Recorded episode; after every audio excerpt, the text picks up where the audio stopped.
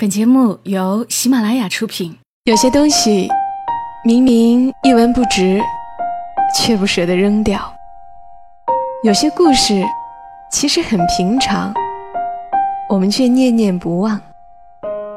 它们放在角落，或存入记忆的盒子，随时都能让我们重新看到一场大雨，一次分离，一杯咖啡，一个拥抱。晚上十点，来自周末的问候与陪伴，小莫和你一起分享那些细碎而美好的存在。欢迎你的收听，这里是晚上十点，周六的晚间，和你分享那些细碎而美好的存在。我是小莫，在湖南长沙带给你周末的问候。昨天是七夕节，情侣们都过节去了吧？但即便是有对象的。我觉得可能也思考过一个问题：这个人会是对的人吗？单身的朋友可能也会问：人生一定会遇到那个对的人吗？所以，欧阳十三最新的公众号推文：“人生一定会遇到那个对的人吗？”很适合在今晚的节目当中和你分享，一起来听一听吧。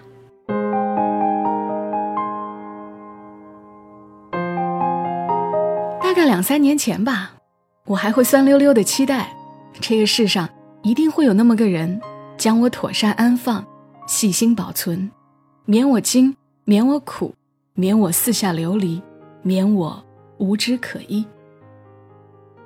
那时候流行的鸡汤是，不管遇到多少挫折苦难，都不要对爱情失去信仰，会有一个真正爱你、懂你的人。在合适的时机出现，没有早一步，也没有晚一步。总之，你好好等着就是了。再后来，听着这些鸡汤成长的女孩，经过几次无疾而终的恋爱后，终于醒悟过来，毅然发出“真正的安全感是自己给的，这个世上没有人会比你更爱自己”这样的声音。于是，男人转眼就成了鸡肋。我们生活本就很不容易，谁也不愿意找个人给自己添堵。爱的储蓄值越来越低，分手成了最直接简单的方法。大概没有人在问，那个对的人真的会出现吗？生活一天天平淡如水，两个人赤身站在浴室镜子面前，欣赏自己身体的时间。比看对方多得多。喜欢这种情绪，就好比两个人走在路上，越走越远，途中可能就换了同行的人，但脚步从不停歇。爱情却是那个埋伏在路上的洞，掉进洞里后，我们不再往前走，却也在洞里收获了一个新的世界。那个所谓对的人，其实是一同跳进洞里的意愿。以及愿意开拓新世界的我们。我姐夫是个不太起眼的人，在我姐一众有车有房的追求者中，他把公司的下午茶、水果、牛奶攒下来送给我姐的行为，透着几分穷酸的可爱。他们谈恋爱的方式也特别居家节俭，一到周末，姐夫就买好菜赶到我姐家楼下。给他和他的室友拾掇出一桌家常菜，吃完饭主动去刷碗。就这样，他硬是靠着一身居家男人的本事，把我姐追到手了。我本来以为这个男人天性爱干净，会家务。后来有一次随我姐去他的出租屋，发现他衣服也是湿哒哒的挂在厕所，洗脚的桶拿来洗青菜。非常贴合一个独居程序男邋遢的本质，只不过他为了这份感情努力做好自己罢了。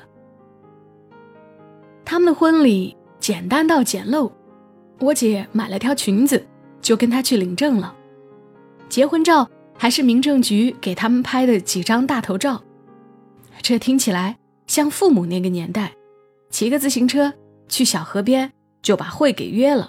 不花半毛钱。可他们都是八五后，奋斗在一个充满诱惑的一线城市。至于婚后的生活，也是乏善可陈，在最应该甜情蜜意的时候，两个人都在为工作努力。姐姐怀孕期间还完成了各种证书的考试，一路升级打怪，毫不耽误。后来，他们在这个城市买房、生孩子，像无数个普通的家庭一样。我姐夫说过最动听的情话，大概也就是“我对你的爱，比我们家楼房还高。”他们住在三十层，这份恋爱让我来谈，大概分手一千零一次了。记忆很深的一次，姐姐怀孕时想吃牛肉，去超市拿了一块。打完架又悄悄放回去了，他觉着太贵。那会儿两个人还房贷，计较到每个月的公交费用。我在家的时候，经常陪他去医院做产检，拿着一大堆证件资料跑来跑去。而我姐夫都是加班，从不觉得这样有什么不妥。最过分的一次，是他们一起散步回来。在一条黑黑的小巷子里，姐夫自顾自地走在前面，结果姐姐在拐角处被电动车撞到了，小腿一片淤青，她还大着肚子。孩子出生后，因为哭闹不止，经常被我姐夫怒吼，甚至扇巴掌，一度让我怀疑他是不是质疑这孩子不是亲生的。他们很难协调到一起做一件事。小到出去超市买个东西，大到出去旅游，总会各种矛盾。姐夫永远是行色匆匆的样子，情绪焦躁易怒，让人感觉不舒适。在共情能力上，我给他打负分。而这些都足以毁灭掉一个女人对爱情生活的憧憬。但是婚姻永远都是两面的，我拿最不堪的那一面照。生活全是无以为继，掉进这个洞里的人，会有自己的处事规则和方法。在镜子的那一面里，姐夫是个值得一起走下去的人。他们都是活得积极努力、互相影响、愿意一起奔跑前进的人。任何时候，姐夫为了工作忙碌，姐姐都是无条件的支持，不让家里的琐事分他心。姐姐的每一次学习、进修、求职、转型，也在姐夫这里得到了有力的支持，无论是精神还是物质上，他们都愿意对方做更好的那个自己。他们彼此是世界上最重要的人，这份重要体现在，我愿意把我可以分到的最好的东西给你。姐姐自己不曾发觉，但凡姐夫。在她包里偷偷塞个小零食，或者办公室里订束花，他都能开心的像个小女生一样。其实最能让他们开心的，还是彼此的珍视。我曾经说过，成人的恋爱就是彼此成长到刚刚好的阶段，舒适、克制、理性的相处，却独独少了那份经历。这份经历带来的亲切和放松是无可替代的。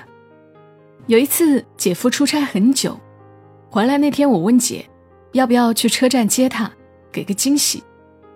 姐姐在厨房一边炒菜一边回我：“接什么接啊？做了他喜欢吃的炖猪蹄。”孩子五岁了，我姐买了一对钻戒给姐夫当生日礼物，一人带一个，手拉着手去楼下吃了顿烧烤，后面拴着一个屁话特别多的娃，家庭群里。他们每天的聊天内容，无非是回不回家吃饭，谁陪孩子做作业，或者周末不加班去哪儿吃一顿，这类细碎平淡的事儿。两个人早已经形成了一套自己的相处方式，哪有什么命定的人，哪有什么巧合的缘分呢？只不过是大家需求相似，能力相当，组队打怪罢了。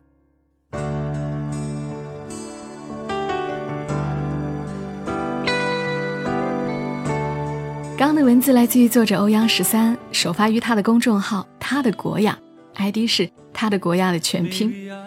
对于他这篇文字里提到的他的姐姐和姐夫，身在婚姻中的小莫很有些感同身受。我的先生帅毛毛，我们未婚前就知道他不是那个相对于我完全对的人，或者说我百分之百理想的人。但日子慢慢过下去，一起组的这个队也还过得去。我不是那么关注于他在干什么，他其实也不是那么关注于我在干什么，各自成长，但也一起吃吃喝喝，过日子，大概就是这样吧。好啦，今晚节目就陪伴你们到这儿。收听小莫更多节目，记得在喜马拉雅上搜索“小莫幺二七幺二七”，添加关注。愿你今晚好梦，小莫在长沙跟你说晚安。Maybe I didn't hold you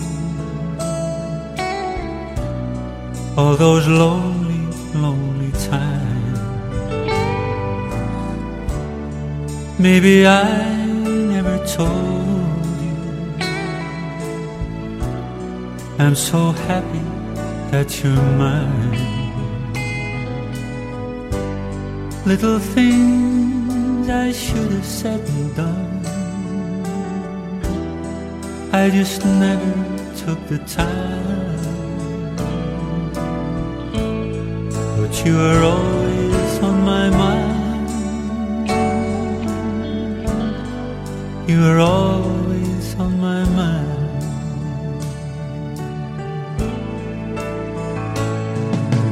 Tell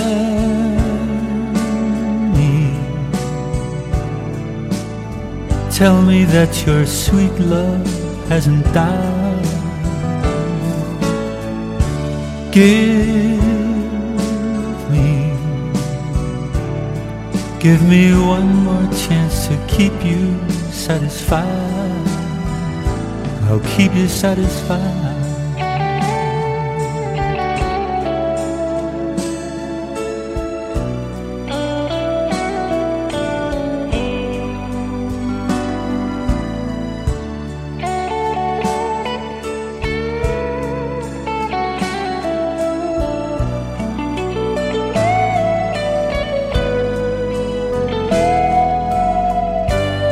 Little things I should have said and done. I just never took the time. But you were always on my mind. You were always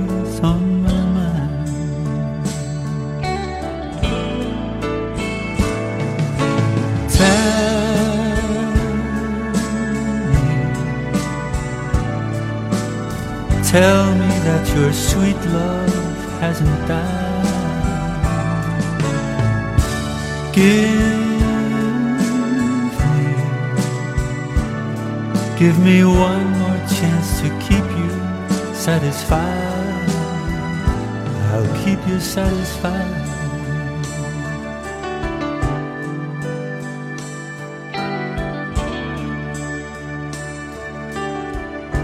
You were always on my mind. 喜马拉雅，听我想听。